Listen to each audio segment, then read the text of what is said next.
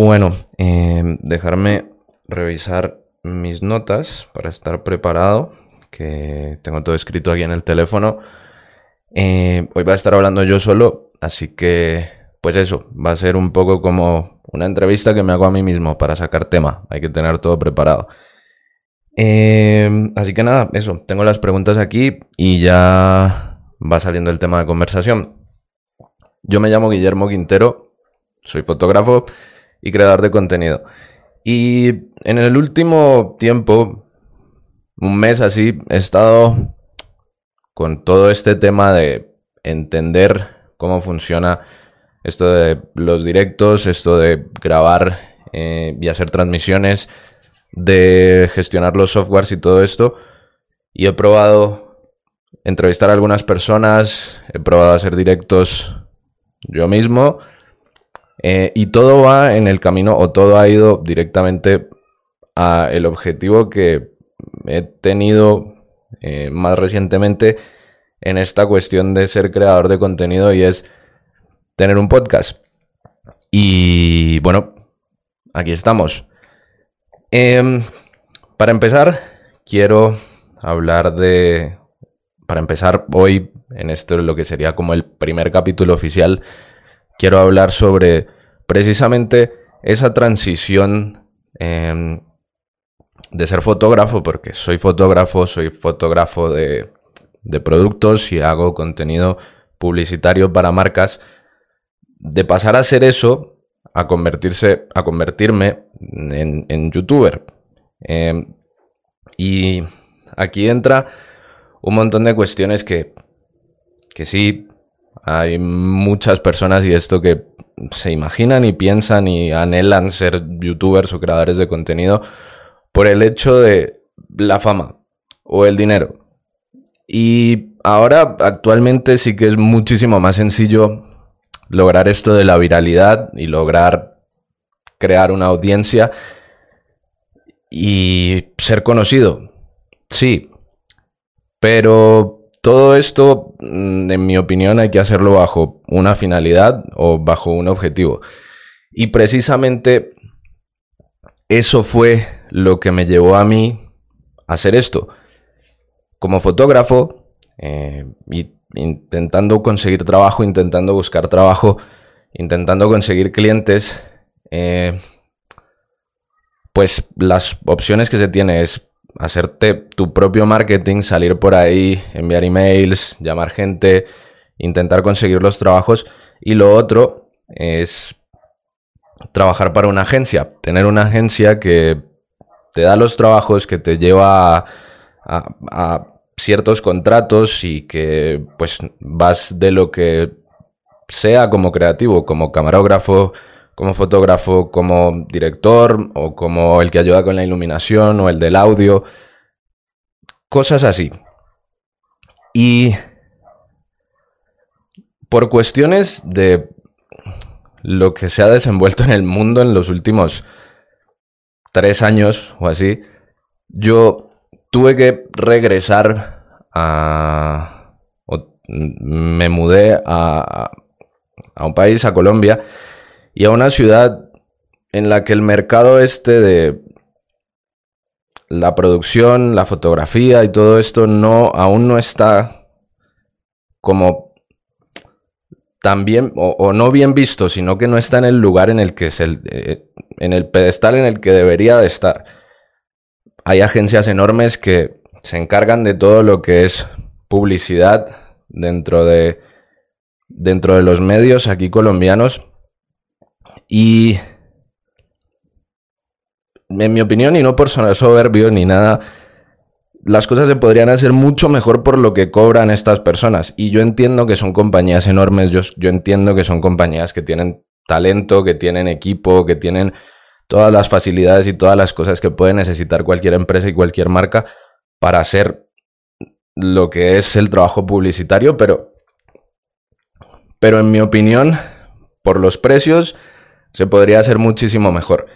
Y finalmente esa fue un poco la motivación y el, y el deseo mío de continuar trabajando aquí, de quedarme aquí, con la idea de primero conocer gente y conocer empresas y emprendimientos pequeños que necesitaran esas soluciones que no podían pagar porque las agencias cobran lo que cobran y los fotógrafos en general y las personas que trabajan ya más freelance, que tienen su propia compañía, su propia marca, por ponerlo de alguna manera, no llegan a ese nivel. Entonces había como un espacio enorme, un mercado para trabajar y para desenvolverse, pero yo no era nadie aquí.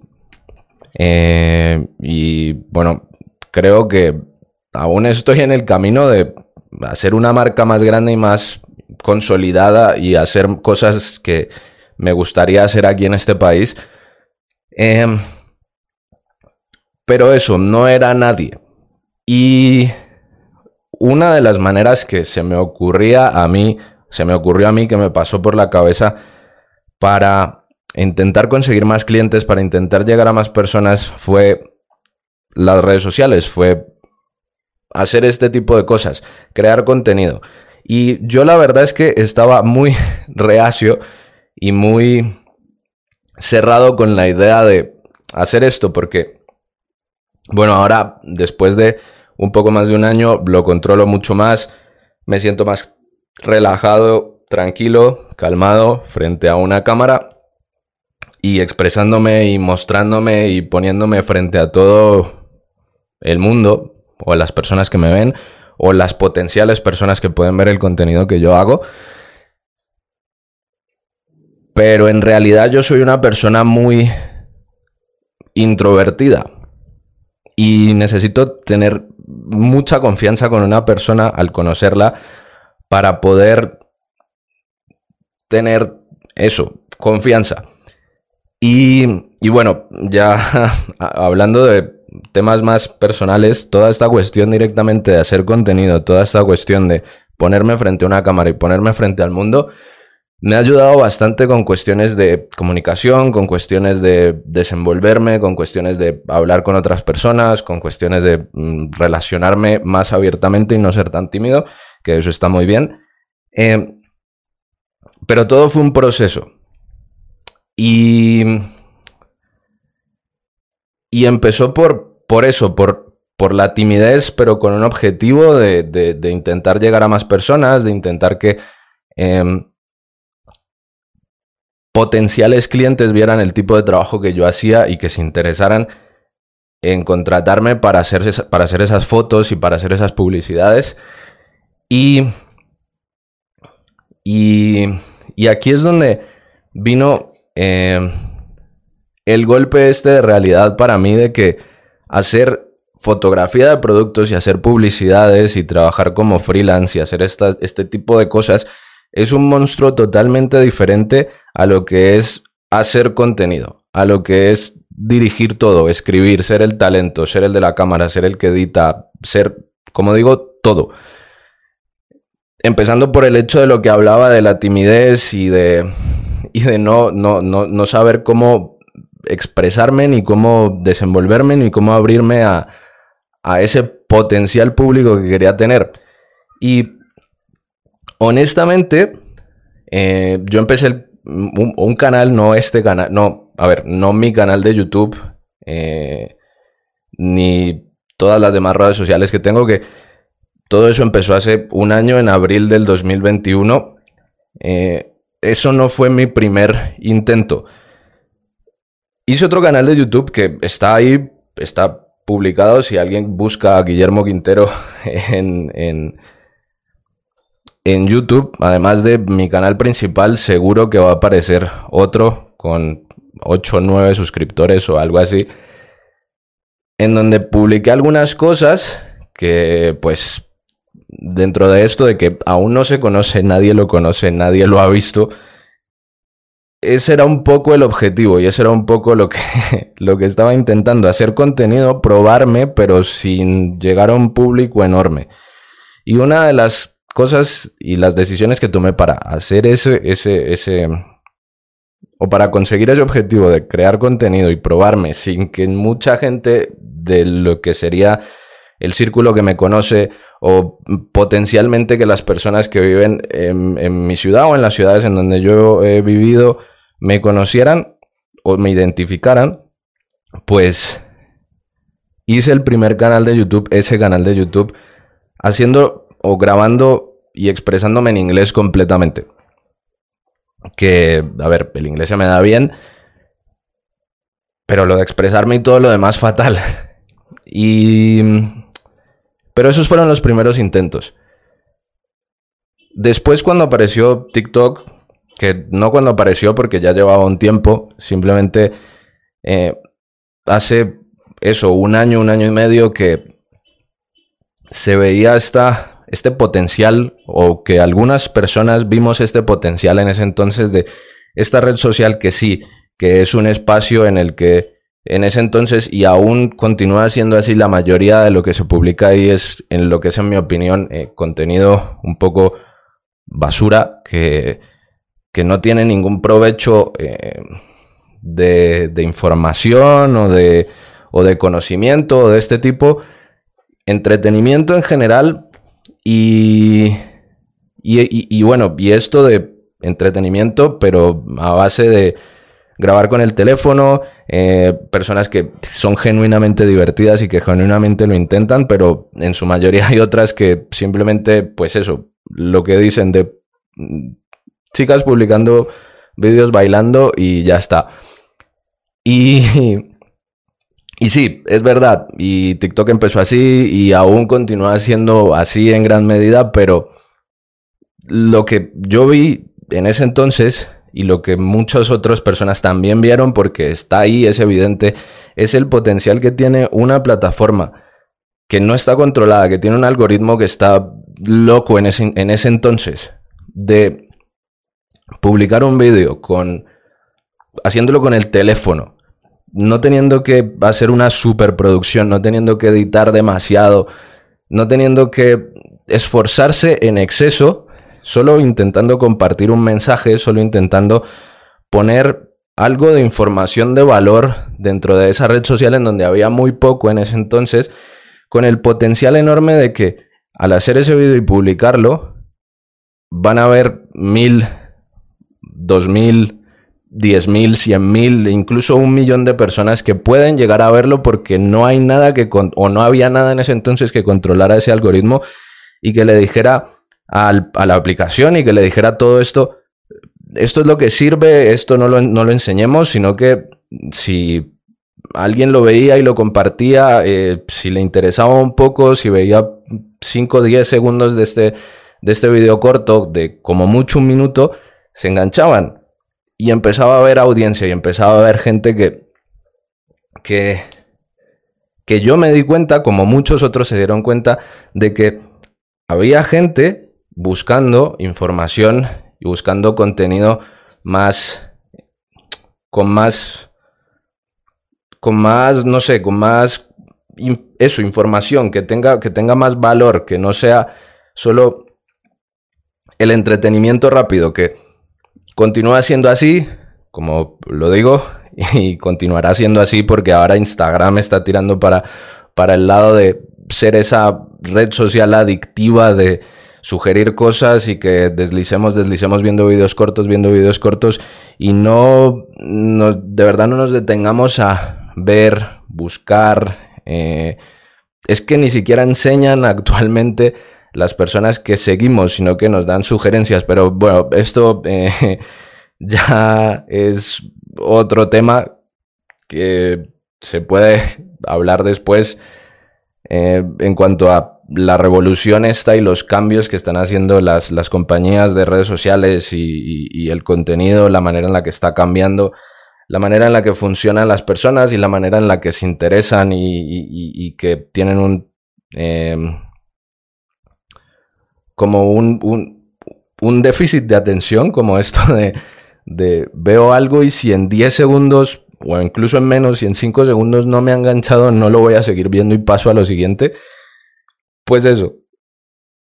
Em, así que nada, empecé con TikTok, todo muy bien. Mm, me di cuenta de ese potencial y continué haciendo vídeos y más vídeos y más vídeos y más vídeos. y fui mejorando y fui aprendiendo cuestiones de cómo hablar, de cómo expresarme, de no ser tan frío, de no ser tan seco, de saber contar una historia, que esto directamente me ha ayudado muchísimo en cuanto a, porque soy fotógrafo, sí como lo digo, pero siempre con la intención de llegar a, a esta parte de la cinematografía, que ya ahora actualmente sí trabajo y, tengo proyectos de este tipo. Y todo esto de las redes sociales y todo esto de crear contenido me ha ayudado muchísimo precisamente con ese tema y con ese aspecto de mi vida de saber entretener, de saber em, contar una historia, de saber tener estructura, de, de, de, hacer, de hacer una historia entretenida, de saber encontrar ese personaje principal que nos va a llevar a través de esa historia. Y, y mientras crecía y mientras mejoraba, mientras hacía más en TikTok, eh, aún manteniendo esa anonimidad entre familia y amigos porque, porque, bueno, dentro del círculo en el que yo me desenvolvía y en el que me desenvuelvo, mis amistades, mi familia, como ha pasado con muchos, TikTok era algo que no usaban todos hasta hace seis meses. Y, y en, esos, en, ese, en ese primer lapso de tiempo, en ese primer espacio en el que aún seguía dentro de esa anonimidad para mi familia y para mis amigos empezaron a llegar los primeros 10.000 seguidores, después 50.000, después 100.000, después 200.000 y después ya era imposible mantener eso em, como, como un secreto. Que, pues eso, no se pudo continuar haciendo y más también por el hecho de que se cumplió el objetivo. Yo inicialmente empecé haciendo tutoriales de, de fotografía, enseñando cosas básicas, porque, como digo, en la plataforma no había ese tipo de contenido, o había muy poco. En español, muy, muy poco. Em, y esto también va de lo que decía antes, de que empecé el canal en inglés, el primero, por el hecho de que mucho del contenido que yo veía y muchas de las personas que yo conocía y que, y que me habían ayudado y que, y que me habían enseñado eh, cosas sobre fotografía y que, y que me habían inspirado, por ponerlo de alguna manera, y, que eran mentores, em, son personas que no hablan español. Porque esta comunidad, este tipo de contenido en Latinoamérica y en España no es muy abundante. No como en Canadá o en Estados Unidos, que la comunidad de fotógrafos, de cineastas, de productores es enorme. Y, y, ahí están todas esas personas que, que de verdad me inspiraron y que, de verdad tenía conversaciones con ellos y que de verdad me desenvolvía con ellos y que había aprendido mucho de ellos y por eso también había considerado en un tiempo hacer todo el contenido en inglés, absolutamente todo en inglés, para mantenerme dentro de ese círculo. Pero con lo de TikTok y esto antes de de verdad dar el salto a un canal de YouTube con toda la propiedad como el que tengo ahora, em, me di cuenta que sí que había personas que estaban interesadas y que estaban buscando el tipo de contenido que yo quería hacer. Y en lugar de convertirme en uno más del montón dentro de todos los que hacen el contenido en inglés de este tipo de, de, de, tutoriales y de, y de enseñar sobre, sobre fotografía y sobre cinematografía, ¿por qué no hacerlo para este mercado latino en donde hay muy pocos creadores de contenido que intentan hacer estas cosas? puede que haya muchos o puede que haya mm, alguno que otro que sí que lo intenta y que sí que hacen su contenido y que sí que enseñan y sí que intentan llegar a las personas.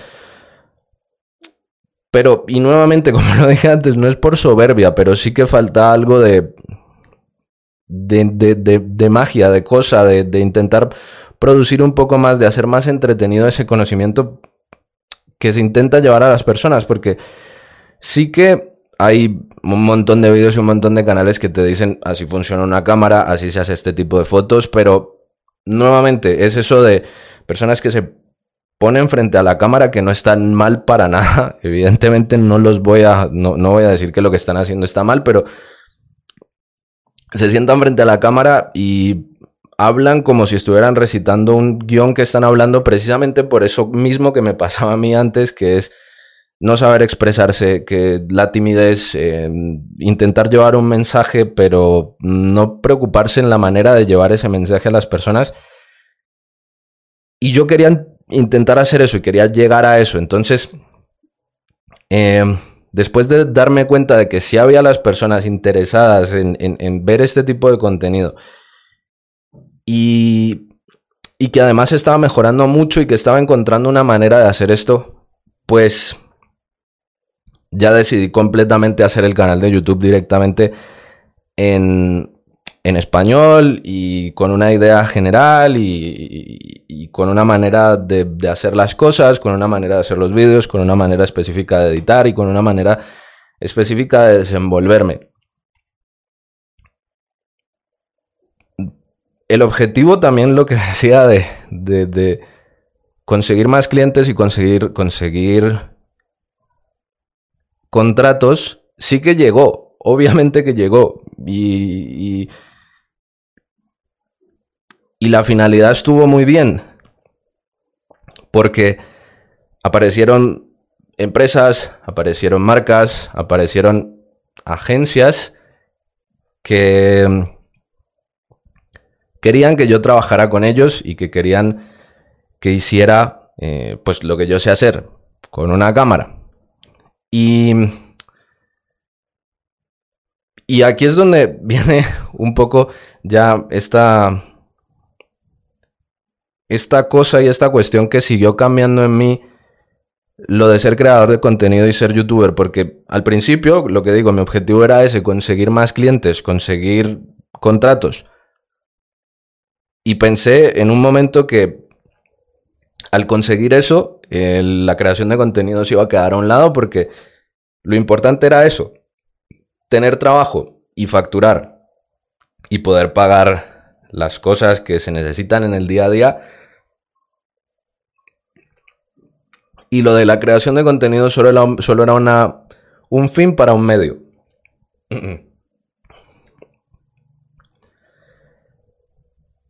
Dos cosas. La primera me di cuenta que, que hacer contenido, pues no sé si se ha notado en lo que he estado diciendo hasta ahora, lo disfruto muchísimo. Y sobre todo la parte de enseñar, la parte de compartir conocimiento con las personas que lo están buscando.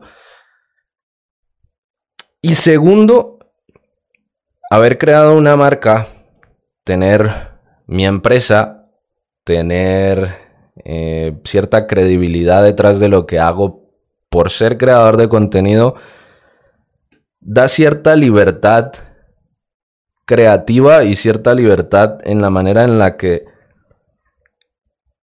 en la que se puede gestionar y hacer lo que se quiere hacer lo que se quiere conseguir como fotógrafo y como, y como productor y como, y como cineasta, porque aquí es donde viene la cuestión y, y este fue otro punto de inflexión en cuanto a mi proceso y mi carrera como, como fotógrafo.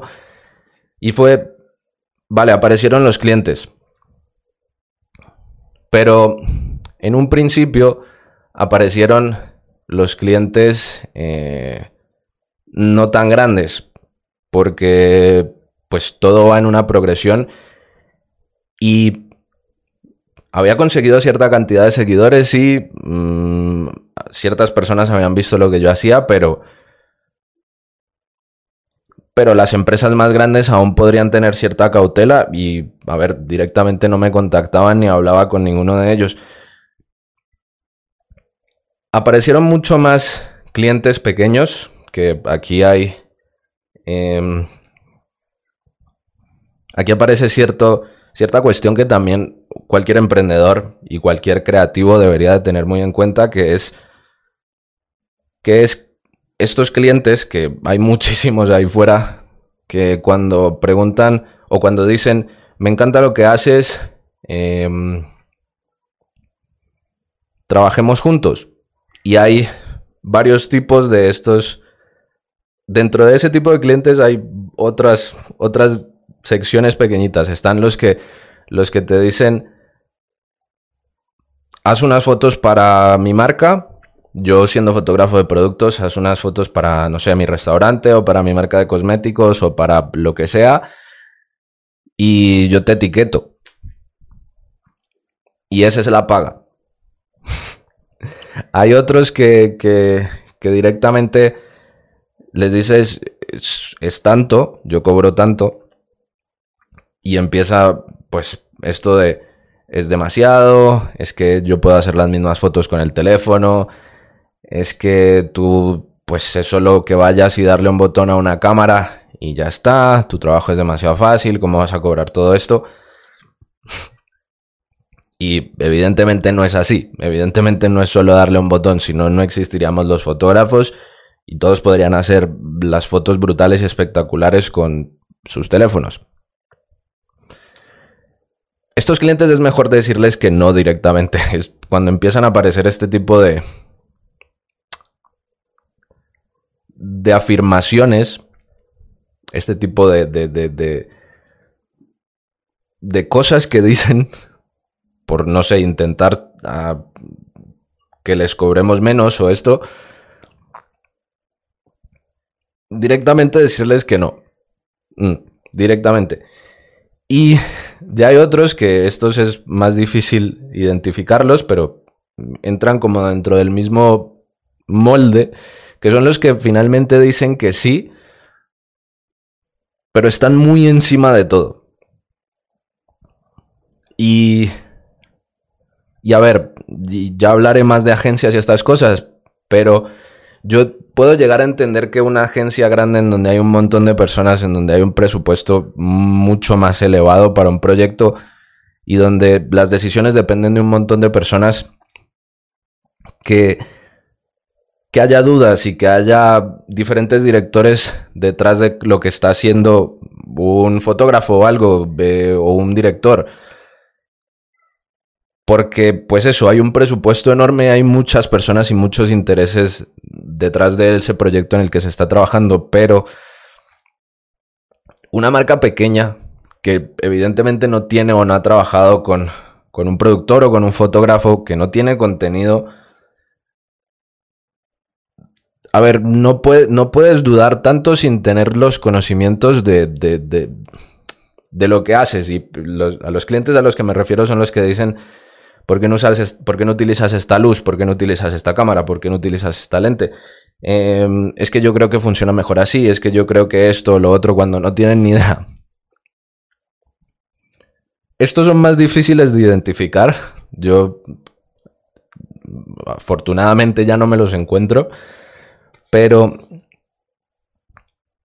pero no sé, no sé, no sé qué consejo dar para, para, para identificarlo. Simplemente ya eh, después de hablar con varias personas y después de probar hacer un trato o un contrato con, diferentes posibles clientes, ya se reconoce. Y esto es de las mismas cosas que vienen por la experiencia y que te va calando el tiempo y conocer y hablar y todo esto. Y en ese momento en el que aparecieron todos estos clientes, también aparecieron las agencias directamente de lo que estaba hablando. Ahí es donde entra y ahí es donde me di cuenta de que esto de ser creador de contenido me daba cierta libertad que no tenía por qué o escuchar o seguir o aceptar ciertas cosas que se presentan en la realidad cuando cuando se trabaja como freelance o como independiente para una agencia o para, o para un proyecto grande en donde solo se es uno más. Y no estoy diciendo que esté mal tampoco porque hay, hay que empezar de alguna manera. Todos estamos buscando trabajo y no todos los fotógrafos y no todos los directores y no todos los productores van a ser youtubers, evidentemente. Algunos van a seguir el curso más normal de hacer las cosas, que es mm, trabajar para una agencia, hacerte un nombre, crecer más, conseguir más experiencia, llegar a, a más, a cosas más grandes, a proyectos mejores. Y cada una, cada una de esas cosas tiene sus, sus dificultades. Porque tampoco la cuestión y lo de ser creador de contenido es fácil, también requiere muchísimo trabajo y se presenta, aunque te da esas libertades creativas y esas libertades para tomar decisiones, porque al final yo soy mi propio jefe, no respondo a nadie, pues viene con todas las cuestiones de que hay que enfrentarse directamente uno contra el mundo. No hay un editor, no hay el de la luz, no hay el del audio, no hay eh, el director de marketing o, el de la marca que pueda entrar para salvarte en cuestión de que algún proyecto salga mal. No, estás por tu cuenta. Así que no estoy diciendo que sea correcta una o la otra, estoy diciendo lo que me pasó a mí. Y y hubieron varias experiencias, de hecho esta es más reciente porque ya tenía mi propia marca y ya tenía varios contratos y, tenía varias empresas con las que trabajo actualmente y con las que hago fotos y con las que hago publicidades y estas cosas. Eh, pero me pasó recientemente algo que, que me recordó esa decisión que tomé de, de, tener mi propia marca y de tener mi propio negocio y de continuar creando contenido para continuar creciendo esa marca. Y fue que, ya pensando, ya porque también ya estaba en la situación en la que precisamente eso, ya tenía cierto estatus, cierto nivel, ya trabajaba con un par de marcas importantes y trabajaba con esas marcas porque yo también era una marca y esas marcas estaban interesadas en trabajar conmigo, como Clocks and Colors, por ejemplo, o ahora Gravastar.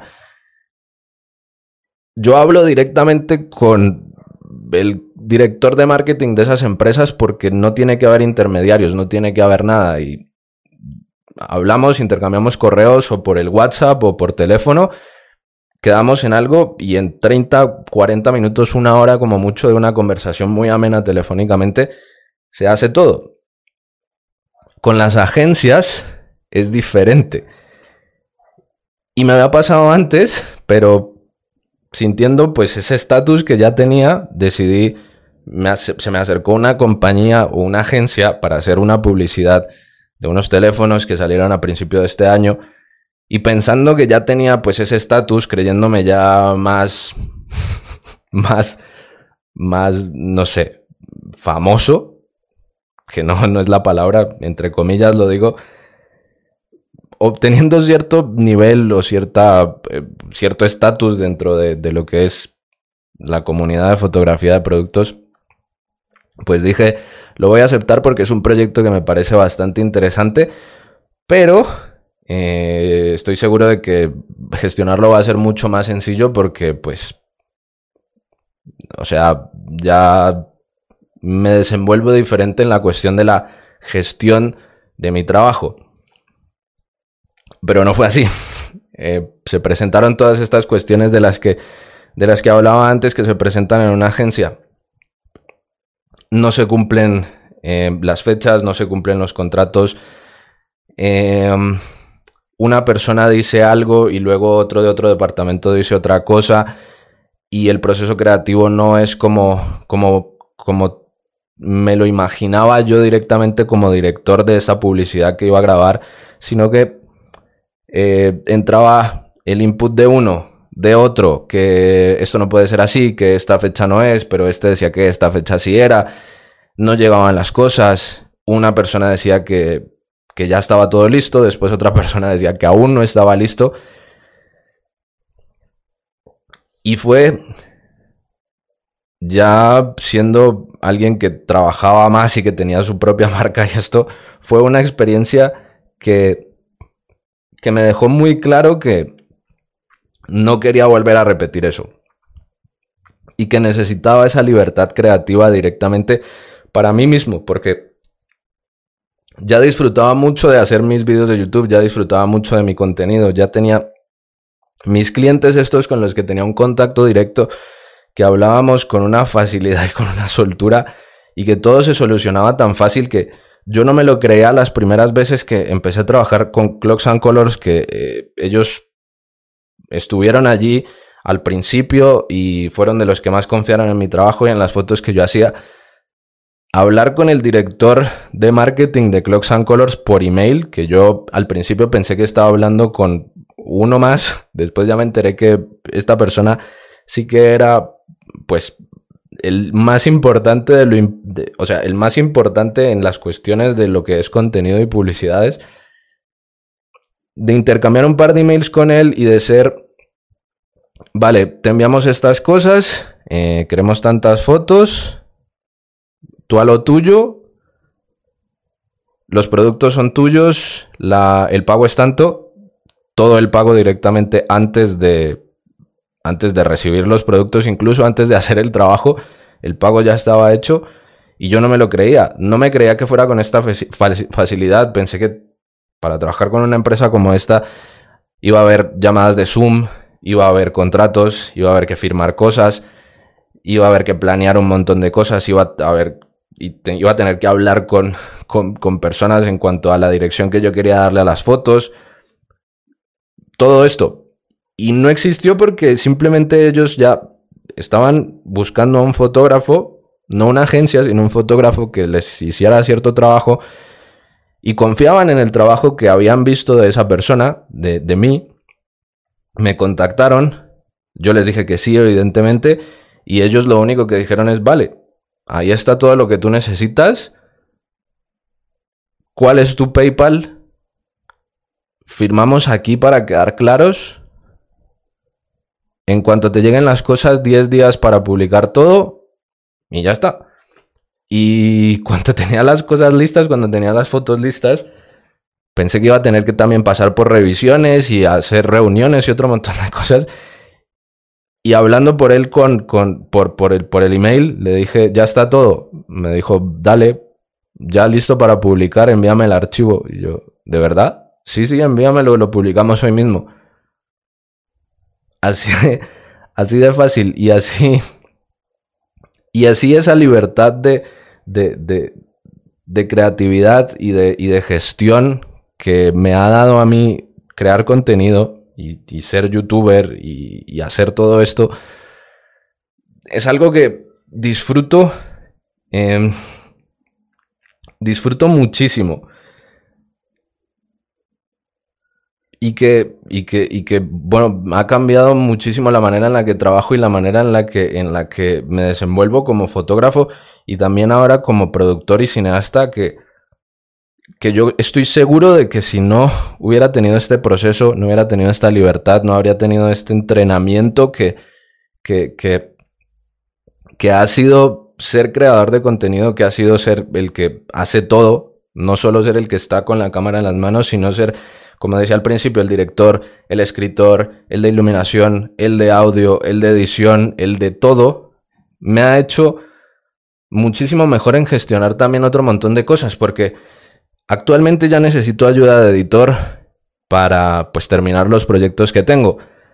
Y como ya tengo más claro todo, más de la mano, eh, como ya controlo directamente todo lo que lo que se debe hacer en ese proceso para conseguir los resultados que yo quiero como, como, como el de la marca, como el, el, el, jefe, pues no voy con, las, con, los, con los ojos cerrados a, gestionar y a dirigir las cosas. No es como que le pase algo a alguien y no tenga claro y no sepa qué es lo que debe hacer, cómo debe gestionar, cómo debe editar, cómo debe controlar porque lo tengo más de la mano y nadie me, va a engañar ni nadie me va a decir es que así es más fácil porque nadie en este momento va a ser más experto en el tipo de trabajo y en el tipo de resultados que yo quiero entregar. Perdón. Em, Estoy leyendo un poco las notas, las anotaciones que tengo aquí, que mm, en esta parte ya hice un texto muy largo y mientras estoy hablando no puedo, ah, o sea, continuar con la idea y además de eso leer, pero bueno, todo va encarrilado en la misma historia que estoy contando.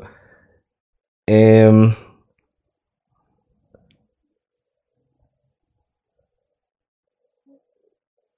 y, y, bueno, eh, ahí viene nuevamente lo que, lo que dije hace un rato de que esto es lo que funcionó para mí. Esto es lo que lo que yo estoy haciendo y lo que yo decidí hacer creativamente como fotógrafo. Y, y es que ahí entra la cuestión de que no se puede, como alguien joven, alguien que está empezando en lo que sea, no, no tiene que ser algo creativo, sino en lo que sea, no se puede esperar que con 20 años incluso llegando a los 30, se pueda tener absolutamente claro todo lo que se quiere hacer y todo lo que se quiere conseguir. Yo quería ser fotógrafo, sí. Pero al abrirme a todo esto, he descubierto otras aficiones, he descubierto lo mucho que me gusta enseñar. Finalmente me decidí por la cinematografía. Y y no se puede cerrar, en mi opinión, no nos podemos cerrar a tener un objetivo tan claro y tan, y tan básico y tan cerrado, sino que debe ser un abanico de posibilidades y oportunidades. Eh, a ver, se puede tener la idea y el sueño de, de, de, de hacer una película. Y de, por ejemplo, en mi caso, y de llevar el proceso de la manera normal de lo que hablaba antes. Conseguir un trabajo para una agencia, hacer fotos, ir creciendo, ir mejorando y esperando que en algún momento alguien te diga, vale, tienes talento, eh, ahora director. Em, y seguir creciendo y seguir haciendo proyectos hasta el punto en el que alguien por fin, por fin aparezca que diga, mira, voy a poner tanto y voy a financiar el proyecto de tus sueños y lo que quieras hacer y lo que quieras construir y la historia y la, como la quieras montar, como quieras filmar, como quieras editar, como quieras todo. Puede que pase, sí, puede que pase, puede que esto le funcione y le ha funcionado a muchas personas, pero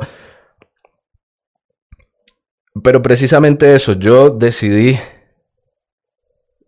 dirigir directamente y hacer las cosas a mi modo y a mi manera.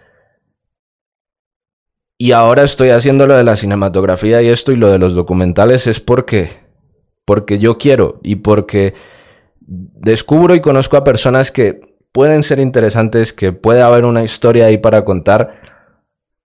Y el control y la dirección de hacer ese documental, firmarlo, filmarlo, editarlo, eh, ponerlo ahí fuera, está todo en mis manos. Y. Y eso es. Eso es genial. Eso es genial. Em, hablando de esto de, de, de, de, la, de la libertad y esto que, me ha dado YouTube también está el hecho de que enseñar y compartir el conocimiento y, y, descubrir y conocer a tantas personas y tantos y tantos jóvenes y, y, ni siquiera jóvenes, porque hay algunos que ya son incluso un poco más mayores, que están interesados y que de verdad aprecian lo que, lo que hago y lo que quiero enseñarles y lo que quiero compartir con ellos es muy bonito. Es muy, muy bonito. Em, no entiendo, yo no puedo llegar a entender que esto también es cuestiones y cosas que me han pasado como creador de contenido y es mientras está creciendo, mientras está pues formando el canal, conociendo eh, a personas y otros creadores y, estas cosas, intentando buscar colaboraciones para, para hacer mejor contenido. Y esto, eh, que no voy a mencionar nombres, pero, pero no entiendo por qué puede existir o puede haber alguien, un creador o alguien que está haciendo contenido que se centre completa y directamente solo en buscar y sacar el provecho propio y de... Porque, por ejemplo, estaba... Eh, bueno, no solo ha sido una persona, han sido un par de escribir y decirles, ¿por qué no quedamos alguna vez? Hacemos algunas fotos, hacemos algunos vídeos, hacemos contenido, hablamos, y algunos me decían, vale, para consultorías y para, para asesorías, eh, yo cobro tanto. Y yo, a ver, te estaba invitando a que nos tomáramos un café, habláramos, hiciéramos una videollamada para conocernos y no sé, potencialmente hacer algo. O otros de las colaboraciones cuestan tanto. y, y a ver, eh, Mm, directamente no eran personas que, que, tuvieran dos millones de seguidores. No. Que he conocido a otras personas que sí tienen muchísimos más seguidores y creo que tienen esa misma mentalidad de compartir y intentar darle a las demás personas ese conocimiento y eso que se tiene es muchísimo más valioso que intentar sacar provecho rápido de una leve fama que se pueda tener. Em, eso también, eso, esto también puede quedar como un poco una lección directamente para, para, para los que estén escuchando, de que esto tampoco aplica solo a, a, la creación de contenido y a, y a este tipo de, de trabajos. Esto se puede aplicar para todo y yo lo aprendí también directamente en cuando me tenía que desenvolver y cuando tenía que trabajar en una oficina y se puede extrapolar y funciona para mi realidad actual y para la realidad de todos. Cuando se está trabajando, cuando se está creciendo, cuando se está intentando mm, emprender, intentando tener una empresa, intentando crecer dentro de una empresa, lo que sea, lo que valora muchísimo más la gente, lo que valora un jefe, lo que yo valoraba cuando, cuando, cuando tenía chicos o chicas de prácticas en la empresa en la que trabajaba antes de dedicarme 100% a la fotografía y lo que valoro con las compañías con las que quiero trabajar ahora, con potenciales personas que, que, que, que puedan estar allí para contratarlas, para trabajar con ellos cuando necesito un editor o cuando necesito alguna cosa. Lo que se valora mucho más es la disposición, mucho más que el conocimiento. Hay, hay, a ver, hay personas que, que por ejemplo, eh, se preocupan más por el currículum por, por, llegar a un lugar y decir es que yo soy tanto, sé tanto, soy buenísimo en esto. Em, yo tengo todas estas capacidades, todas estas habilidades, pero no se relacionan muy bien con nadie, no, no, hablan, no hablan bien, no se expresan bien, no son eh, sociables, amables se preocupan muy poco dentro de su misma soberbia por cumplir con un horario, por compartir un café con alguien, por dar ese, ese extra que puede que no te estén pagando por eso. Y yo entiendo que en la sociedad actual y en la manera en la que vivimos ahora, que todos somos un poco más depredadores y todos intentamos sacar un poco más de provecho, que, hombre, si no me pagan, por traer un café a un compañero o a mi jefe, pues no lo hago.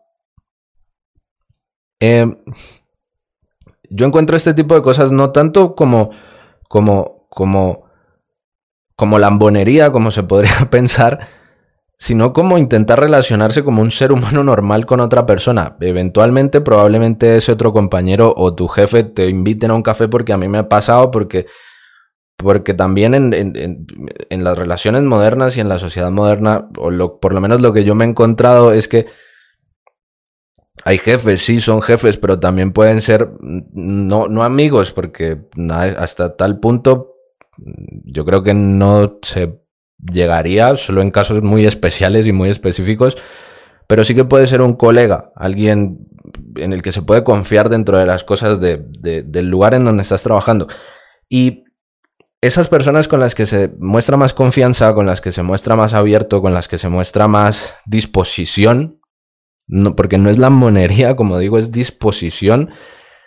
Eso funciona mucho más. Y yo personalmente, mis jefes con los que tengo unas relaciones increíbles, me lo han confirmado que ellos tienen muchísima más experiencia, jefes y mentores que he tenido en diferentes campos, no solo en lo de la fotografía, sino también cuando trabajaba en una oficina. Y yo también lo considero ahora como alguien que pues dirige su propia empresa, vale muchísimo más esa persona que la habilidad también debe de tenerla, las capacidades evidentemente que también debe de contar con ellas a un nivel, pero puede que haya una persona que tenga un poco más de nivel, un poco más de nivel en esas habilidades, que es el opuesto a lo buena gente que estoy diciendo y esa persona, de esa persona se pasa. Y se queda con la persona que de verdad intenta dar un poco más, que intenta que intenta venderse, porque es marketing directamente. Y en un emprendimiento o intentando crear algo propio o intentando vender tu marca como creador o como fotógrafo, como artista, lo que sea, el marketing propio sí que depende mucho, pero dentro de una empresa también es muy importante.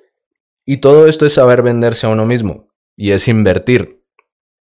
Porque, por ejemplo, si estás montando una tienda, hay que invertir en comprar todos los productos que vas a vender, en, montar el espacio, las estanterías, etcétera. Todo eso es inversión. Si no se tiene eso, pues no se puede vender. Como persona directamente también está el hecho de, de, de, saber invertir y de saber vender esas, esas cualidades que se tienen, esa habilidad que se tiene poniendo una máscara y una cara más bonita que las personas de verdad intenten. Y no es solo buscar sacar el provecho directo de si no me pagan, no lo hago. Ahí ya también entran cuestiones que son... Em, y que me gustaría también recalcar de, de ya el trabajo como fotógrafo y conseguir clientes y conseguir marcas y conseguir personas con las que, con las que sería bueno trabajar como fotógrafo de productos que se puede extrapolar a cualquier otro tipo de fotografía y a cualquier otro tipo de, de, de trabajo. Y es un poco también relacionado con lo que decía antes de saber conocer a esas personas y a cuáles decirles que no y a cuáles sí ceder un poco. Porque yo trabajo y he trabajado con algunas marcas que a la primera no les he cobrado lo que lo que yo cobro normalmente. Pero después de hablar con ellos, después de conocerlos, no por intermediarios ni agencias, sino directamente, y poder ver el tipo de personas que son y las ideas que tienen y el tipo de trabajo que quieren hacer y lo que quieren montar y las ideas que tienen, pues a esas personas se les puede decir, mira, en esta primera ocasión te voy a hacer un descuento porque me interesa mucho trabajar contigo. Y ya poco a poco se puede ir llegando al precio original y, además de eso se puede tener ciertas alianzas y ciertas cosas con esas personas que vienen de la confianza y que vienen de de, de, verdad conocer a una persona y de de verdad tener o dar un poco ese, ese brazo a torcer. Ya evidentemente que hay otras que, que, que sí que se les dice, Em, te doy un descuento la primera vez y luego la segunda vez también quieren el descuento y luego quieren más descuento y más descuento y más descuento. Y, a estos sí son otros que directamente hay que decirles que, que no. Em, así que, bueno, al final es un... al final es un poco eso que, que, que en general es lo que, me ha, lo que me ha hecho cambiar y lo que me ha hecho pensar y lo que me ha hecho reflexionar de esto de ser creador de contenido. Eh, y hay varias cosas. Lo primero es tener esa posibilidad y esa, y esa, y esa, y esa libertad de conocer y de abrirse a más cosas al no tener, al, no estar sesgado por, por nada, al no, al no estar limitado por nada ni nadie. Esa misma libertad creativa y esas mismas posibilidades de querer hacer y de poder hacer cosas diferentes que a cierto punto pueden llegar a agobiar y también hay que saber controlarse un poquito. Yo estaba saliéndome un poco de, de lo que debería ser normal y ordenado y estaba intentando abarcar muchísimo más de lo que debía. Eh, y me estaba convirtiendo en esto de que, vale, para conseguir éxito tengo que estar lo más ocupado del mundo. Y esa esa mentalidad actual también del mundo moderno que yo honestamente ahora no la entiendo después de haber hecho una reflexión bastante reciente. Y yo creo que el éxito y lograr cosas viene de la mano es con eh, tener más tiempo para, para, para, para descomprimir, para estar tranquilo, para disfrutar cosas que, que cuando se está trabajando y cuando se está intentando conseguir esas metas, pues simplemente hay que sacrificarlas.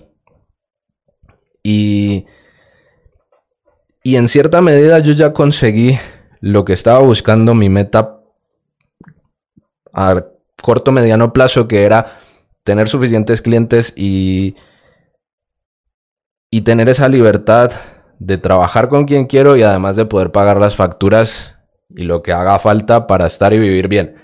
Eso ya está hecho, ya está, ya se cumplió. Ahora disfruto mucho de lo de hacer contenido y estaba intentando abarcar muchísimo más de lo que podía, porque además de los clientes quería em, hacer series para TikTok, para Reels, además de eso, publicar dos o tres vídeos de YouTube por semana, hacer directos, hacer podcasts, hacer un montón de cosas. Y no estaba disfrutando en realidad de lo que, podría, por ejemplo, podría ser coger mi cámara un día, no salir a grabar nada, sino salir a caminar por el centro a hacer fotos. Que yo empecé haciendo fotografía de ciudades, así fue como aprendí fotografía callejera, así fue como aprendí a usar una cámara, fotografía callejera y paisajes. Y había dejado de hacerlo. Llevaba unos 6, 7 meses sin disfrutar de esto, sin disfrutar de salir a caminar por ahí, sin disfrutar de, de, de ir a hacer fotos sin más, sin, sin llevar otro lente, sin llevar, sin llevar otro, sin llevar un micrófono, sin llevar un montón de cosas para hacer contenido, sino simplemente salir a hacer esas fotos. Eso lo había dejado de hacer y, era porque sentía que ya no tenía tiempo para hacer esas cosas porque quería hacer todo disfrutar de, no sé, hablar con un amigo, ir a tomarse una cerveza, hablar con, mi mamá, eh, jugar con el perro. Todas esas cosas no son perder el tiempo, todas esas cosas son el resultado de poder, de haber trabajado y haber conseguido las cosas y, y por qué no disfrutarlas. Así que ya de cierta manera con, eh, he hecho esa catarsis y, tengo más claro el orden en que quiero hacer las cosas y cómo me voy a desenvolver porque está también esta libertad creativa y esta posibilidad de después de después de haber construido este canal de YouTube y de haber construido em, estas redes sociales y esto de que nuevamente está esa libertad creativa de poder enfrentar diferentes proyectos que quiero, que quiero enfrentar, de cambiar el tipo de contenido que estoy haciendo y cuando digo cambiarlo me refiero a, a subir el nivel un poco más, hacer cosas mucho mejores. Em, ya tengo un plan y una idea de cosas y una lista de vídeos que quiero hacer, que todo va relacionado directamente con... Perdón. Perdón. Que todo va relacionado directamente con el tipo de contenido que estoy haciendo y que siempre he hecho, pero a una mayor escala y crecer y siempre para adelante. Y además de eso, otros proyectos. Finalmente creo que ya tengo controlado esto de lo de el podcast. Eso espero.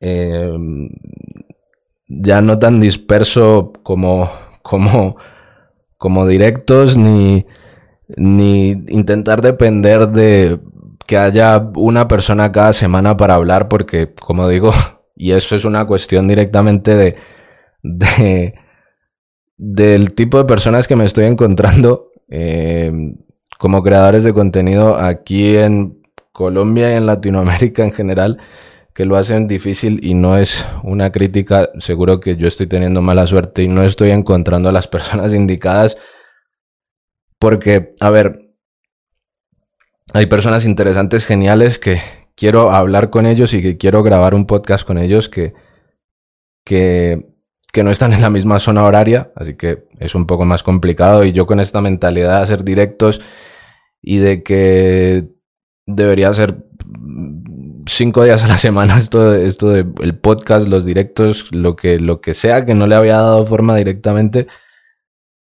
pues estaba siendo complicado. Em, pero ahora creo que ya simplifiqué más las cosas y creo que ya tengo todo, todo más claro y más organizado y, y, y ahora que levanto la cara y estoy viendo que tengo la cámara enfrente para, para el podcast, eh, se reventó el sol, está súper quemada la ventana que tengo detrás. Espero que no se haya visto tan fatal como creo que se ve en este momento. Eh, bueno, eso. Estaba el día nublado y la configuración la hice. No he estado pendiente de la cámara. Me perdí dentro de todo lo que estaba diciendo. Y. Y no lo gestioné. Pero creo que no está tan mal. Em, bueno, nada. Aquí ha pasado una buena hora de. de, de hablar un rato. Eh, eso es todo por hoy. Y nos vemos pronto.